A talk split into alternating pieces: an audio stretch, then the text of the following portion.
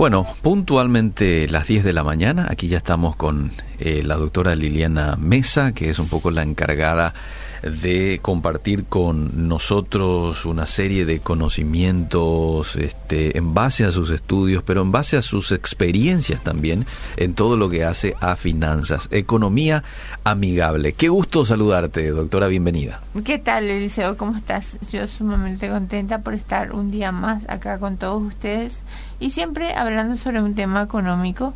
Y si me permitís, mi querido Eliseo, quiero eh, dar a conocer que en Inversiones Paraguay tenemos un grupo de profesionales que están siempre ahí a la vanguardia para recibir y atender a todos los mensajes por audio y mensajes por texto. Eso también quiero aclarar. Cuando llamas a Inversiones Paraguay eh, es por mensaje de texto o por eh, llamada. Todavía no tenemos el tema de línea baja. Y eh, por el momento contratar una persona para atender las llamadas es algo que lo estamos viendo. Pero tenemos un equipo de cuatro personas que atienden los teléfonos. Entonces es muy importante que que sepan que esto tiene un costo, tiene un costo dependiendo mucho del, caso de 150 mil guaraníes esto en otros lugares cuesta 450, 500 mil el asesoramiento. Y nuestro asesoramiento por llamar de la radio es tan solo de 150 mil guaraníes. 150 mil. Sí, y yo espero y confío en el Señor de que cuando me jubile pueda abrir una, una asociación para que traten de estos temas, porque la gente está sedienta de educación financiera. Pero ahora todavía no estoy en la posición de regalar mi tiempo mm. y digamos que ofrendar mi tiempo, porque tengo que también yo contribuir a mi a mi a mis otras actividades. Claro. Entonces eso nada más quería aclarar porque la gente pregunta ¿y cuánto es el costo y cómo es? Entonces, ese es mi punto de hoy para aclarar. Bien, excelente. Vamos a seguramente dar al final del bloque de vuelta los números de teléfono de este Inversiones Paraguay para que la gente aproveche eh, y les llame. De pronto estás eh, emprendiendo algo nuevo, necesitas algún tipo de asesoramiento o acompañamiento eh, para tomar sabias decisiones. ¿eh? De eso se trata. Hay muchos que se quejan, ¿por qué estoy pasando por esto? Y amigo, el tema es que tomaste decisiones equivocadas, ¿verdad? Eh, y qué bien le vamos a hacer a nuestras familias, a nuestra empresa, si es que nos dejamos asesorar por gente que entiende y que te va a dar la clave, la manera de hacerlo como conviene, como es correcto, ¿verdad? Ahí están los profesionales de Inversiones Paraguay para ayudarte en ese proceso. Hoy hablamos de la jubilación, doctora. Eh, sí, la jubilación, Eliseo. No, no, no solemos escuchar tanto este tema, esta palabra. Cierto. Y tampoco nos ponemos a pensar en nuestra jubilación. ¿Por qué? Porque vivimos en el día a día y nuestras metas tal vez son muy a corto plazo y no pensamos en la jubilación. Mm solamente tenemos esa visión de, de, una persona viejita, una persona viejito, mm. y, y bueno, pero esa persona viejita, anciana, o el anciano, si es que no tienen el dinero, es, es triste, es lamentable mm. ver en la calle también personas que están en esa edad y que están eh, vendiendo cualquier cosa, yo digo no cualquier cosa, sino que vendiendo algo yo digo, Dios mío, ¿qué habrá pasado por la vida de esta persona mm. para que a esta altura de su vida, de su edad, tenga que estar vendiendo alfajores, mm. tenga que estar vendiendo frutas, mm. tenga que estar vendiendo eh, artículos. ¿Qué habrá pasado con esta mujer de Dios? ¿Qué habrá pasado con este hombre? Entonces ahí es donde nos tenemos que replantear el tema de la jubilación. Entonces saber que la jubilación es el acto por el cual un trabajador se retira de la vida, de la vida laboral. Por, no, te, no se te dice se retira de la vida en general, porque uno piensa que la jubilación es, bueno, paz, me retiro y más, o menos ahí termina mi vida. No, ahí tiene que empezar nuestra vida. Entonces, por lo general cumplimos un siglo que incluye la edad y años de trabajo. En Paraguay está el IPS y la caja fiscal, son las dos principales instancias de jubilación. Entonces, atiendan bien a este tema. En IPS, esto está bajo la ley, mm. en IPS, el, eh, en Paraguay, el IPS y la caja fiscal son los dos principales de instancias de jubilación. La edad de la persona, aparte aportes de sistemas de jubilación, opción 1, 60 años de edad y 25 años permanente. Opción 2, 65 años de edad y aportes de 125. Hay uno elige, esto es, esto es si estás en, en la caja fiscal o si es que estás en IPS, tienes estas opciones.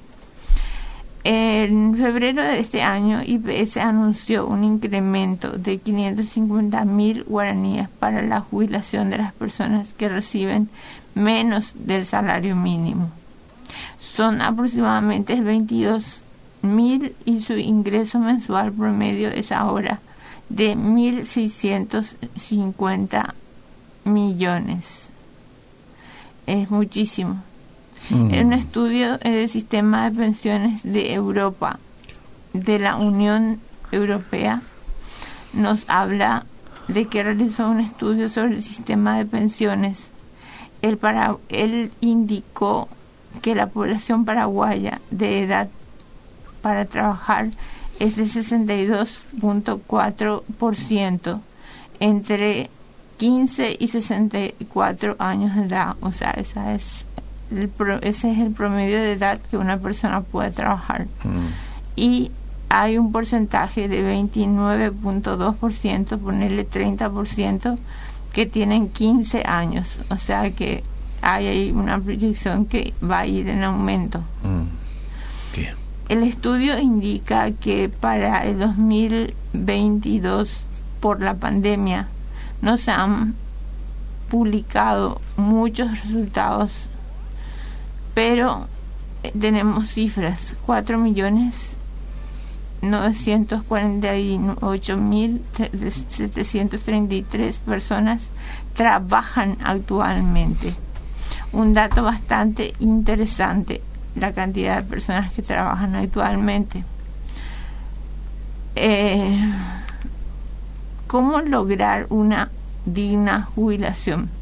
En Paraguay, los trabajadores con cobertura formal de, jubilación están concentrados en un 70% en la caja fiscal y en un 30% en IPS.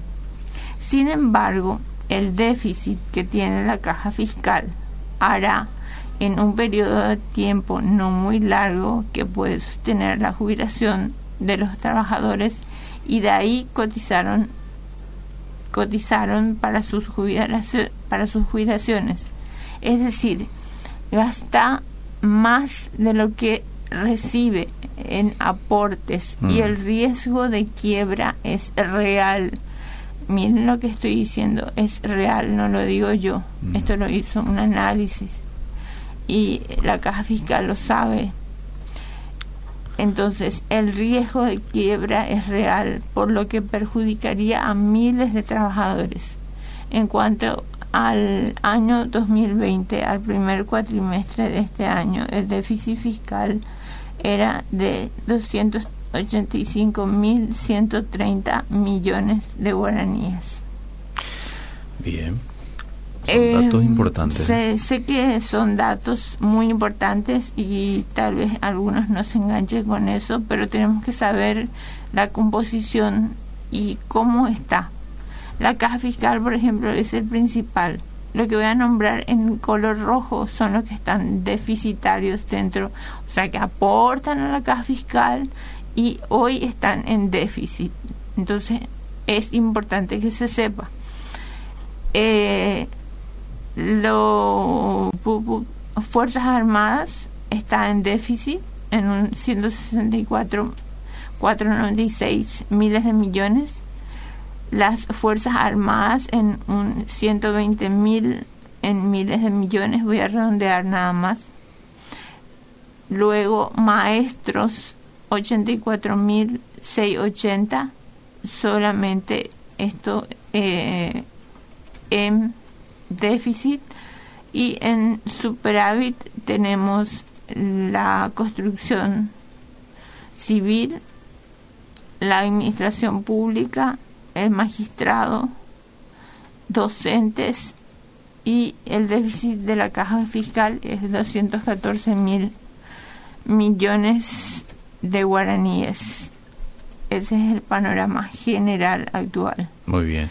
Muy y ahorrar es la clave acá, Eliseo. ¿Qué hacemos ya sabemos, ya tenemos esta información, mm. se escuchó mucho, muchas veces hablar sobre el tema de la caja fiscal, pero ¿qué hacemos a partir de ahora? Uno escucha el programa y dice, pero ¿qué, ¿cómo voy a pensar en jubilación si es que en este momento no tengo, no tengo eh, plata, apenas estoy pudiendo salir de esta situación, estamos en pandemia? Mm. Eh, es difícil, Eliseo, es difícil ponerte a analizar en este momento tu jubilación, siendo que tu, tu principal problema en este momento ah. es llevar un plato a la mesa. Un plato y que tus hijos puedan estar en, en eso. Y bueno, precisamente para que no siga pasando eso, tenés que hacer un paro, un mm. paro, y ahí tratar de como poner una estaca y decir, yo voy a empezar a, a, ahorrar, por lo menos dos mil guaraníes por día, pero lo voy a hacer. Ese es, eso es una determinación. Rompo esta atadura de decir yo no puedo, yo no puedo alcanzar, yo no, no tengo forma. Rompo esa atadura en el nombre de Jesús y voy, a, empezar, a hacerlo. Cuanto más antes mejor, ¿verdad? Cuanto más antes mejor. Bien, mira la cantidad de mensajes que le llega. Qué bueno.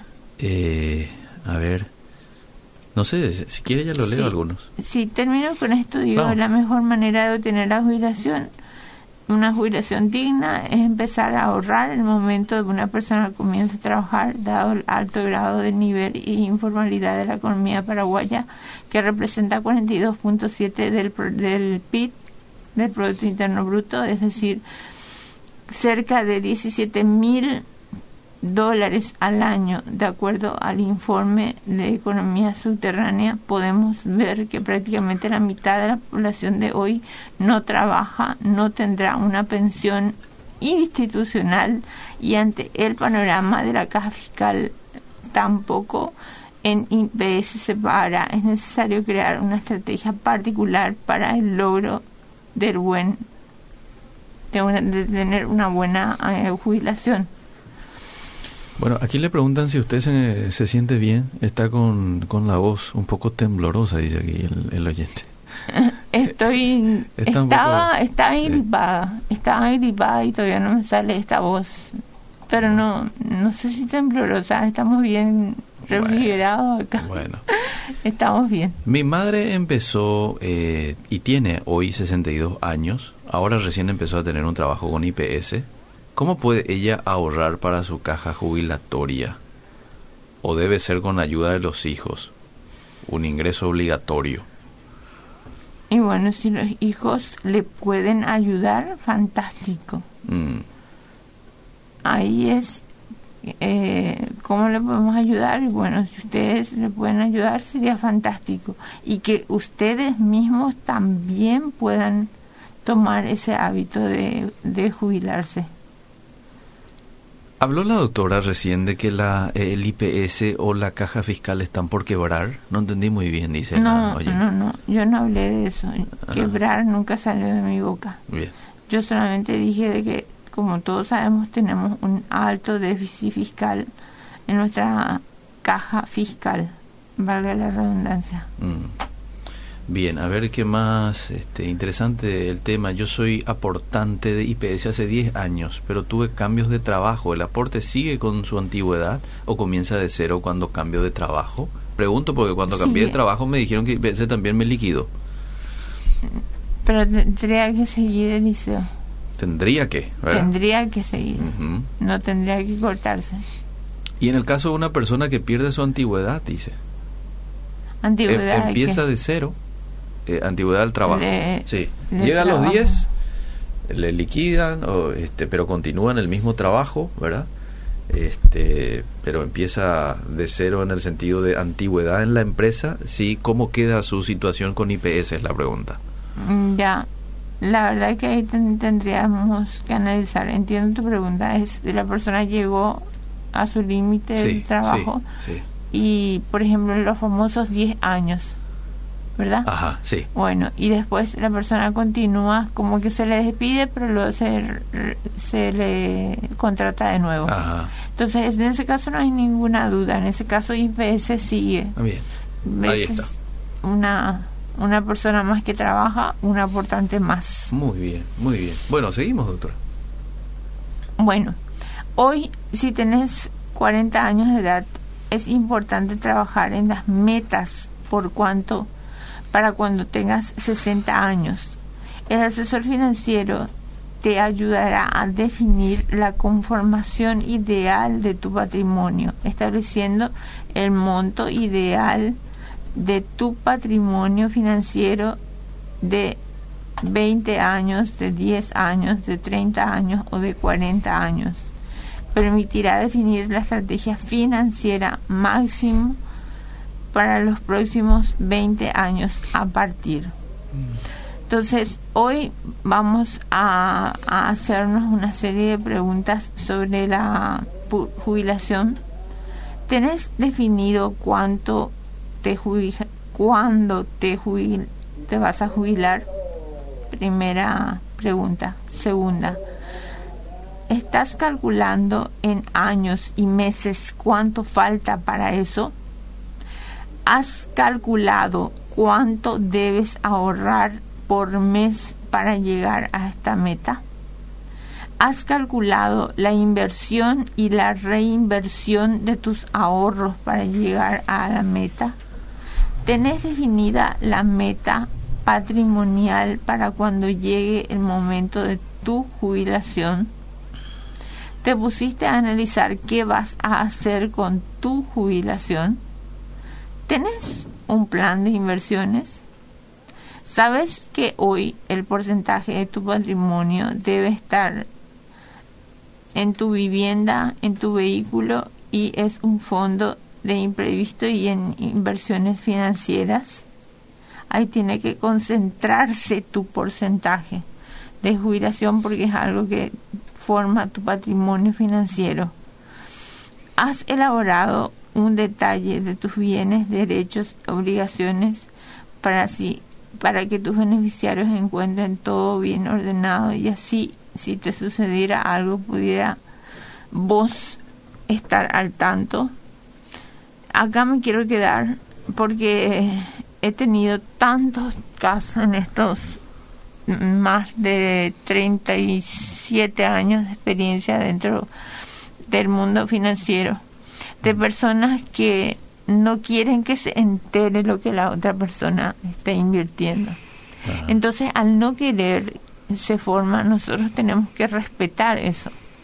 Pero han pasado casos que la persona estaba enferma y no podía acceder a, por ejemplo, le dio a un caso muy fuerte, le dio a un doctor médico, le dio un infarto. Salió vivo del infarto, del eh, infarto, pero salió con secuelas. No podía muy no podía escribir. Claro. Sí, no. Ok, entonces necesitaba la plata para seguir su tratamiento. Mm. Y él con nosotros tenía muchísima plata. Pero nosotros no podemos quitar esa plata si es que él no firma. Ya. Si es que, porque no va a querer que el día de mañana, como no pueda firmar, o si puede firmar, le da atribuciones a otra persona. Claro. Entonces es muy importante que en vida podamos hacer todas estas cosas mm. para poder en nosotros sentirnos más cómodos. Ya. Bien, excelente, buen consejo. Soy docente sin hijos, quiero jubilarme a los 25 años con 62 años, si Dios permite. ¿Eso es factible, doctora? Sí, es una edad muy buena.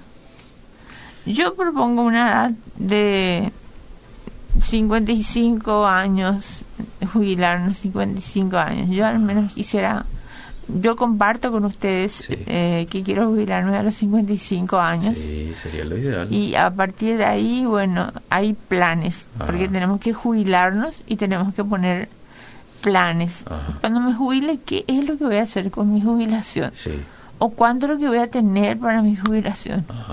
¿Qué estrategia económica tengo que hacer para que yo tenga mi planificación. Y si hoy no tengo un peso partido por la mitad, no importa, nunca es tarde para empezar.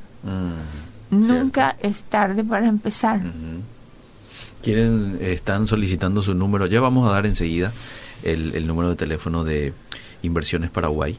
Yo trabajé en una empresa 20 años, no he pagado más mi aporte y tengo 56 años y no he podido trabajar más porque tengo eh, nervio ciático y problemas de la columna, no hay posibilidad de que yo ya cobre mi jubilación en esta edad. Tiene 56 años. La verdad que no sé cuál es el límite para que cobre, pero si aportó 20 años es mucho. Tiene que, eh, no sé si esta persona puede enviar de nuevo un mensaje para poder decir cuántas veces participó, eh, cuántas veces eh, o sea, cuánto le corresponde. Sí. ¿Por qué no llama y no pregunta cuánto le corresponde?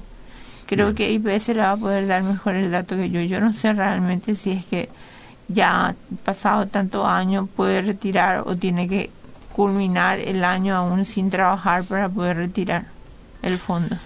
Mi consulta es la siguiente. Al fallecimiento de un jubilado viudo de 90 años y con aportes por más de 30 años, ¿qué subsidios hay para los herederos? Si es que las hay, ¿verdad?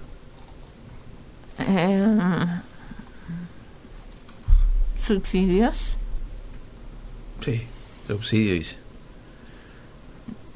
Eh, bueno, no, a donde yo sé, no hay herencia dentro de lo que es la jubilación y el tema de de uff jubilación, sí, jubilación tanto de IPS como de la caja. No hay herederos. No hay. No, no hay. Estoy tratando de recordar en la mente por una vez me hicieron esa pregunta y no, no hay. Decime una cosa, doctora. ¿La caja mutual es confiable para abortar allí? Es una buena institución. Administran bien sus bienes. perdón, eh, administran bien sus bienes y tienen muy buenos números. okay.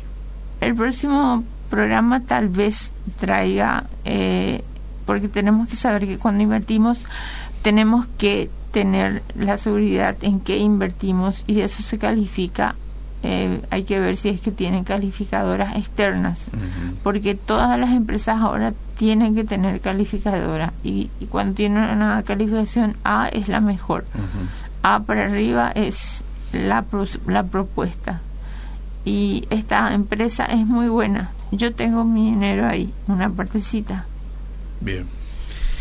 La pregunta que hace este oyente probablemente sea la pregunta que muchos hoy hacen tengo aporte de 7 años, tengo 38 años, soy emprendedor técnico de aire.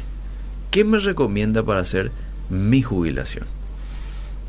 Empezar primero a ver todo lo que tiene, mm. todo lo que debe, mm. hacer un plan, decir esto es mi pasivo, esto es mi activo y empezar a del sueldo que tiene pagar deudas si es que tiene deudas estar totalmente libre de deudas y esa es de ahí a partir de ahí empezar a, ahorrar. Empezar a ahorrar con ahorrar todos, e invertir ¿verdad? ahorrar e invertir con todos los instrumentos financieros que tenemos dentro de del Paraguay. Muy bien bueno, eh, aquí nos está enviando la, la foto la señora que preguntó sobre el tema subsidio. Dice que hay una prestación por fallecimiento subsidio. Ah. Sí, hay un subsidio. Dice, muy sí, bien. sí, sí, hay, y probablemente, ¿verdad? Este, sí, sí, sí. Perfecto. Eh, es, bueno, Gracias. es bueno ahorrar en cooperativas. Tengo 58 años y quiero empezar a ahorrar. Otro oyente dice, en IPS solo la viuda puede cobrar. Dice otra persona. A ver qué más. Eh, depende de la cooperativa. Respondiendo a la pregunta. Ya. Y gracias por el aporte también. Bien. Estos son los mensajes de la gente. Ya. Vamos a seguir un poquito más, doctora, con usted. Bueno. Perfecto. Eh, nosotros tenemos muchas opciones quiero detenerme un poquito en, en el testamento de Eliseo, porque hablamos ya de, de la jubilación, la gente ya sabe cómo o qué hacer para jubilarse, cada persona es distinta, unos van a poder más, otros van a poner menos, pero el tema es que se, se sepa, que se hable sobre la importancia de la jubilación en en, en, la edad o en la instancia que vos estés, hablar del testamento es una parte de eso, porque forma parte de nuestro patrimonio. Y muchas veces no queremos tocar este tema y no lo hablamos.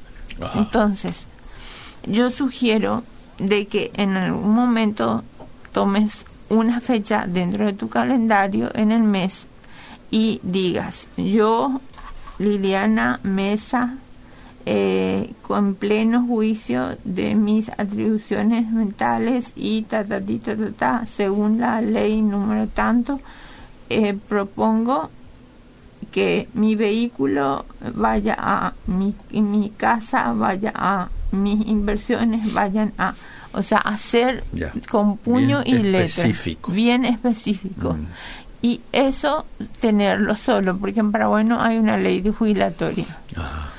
No, no, no, perdón, una ley testamentaria, no tenemos. Mm. Entonces nosotros podemos cubrirnos.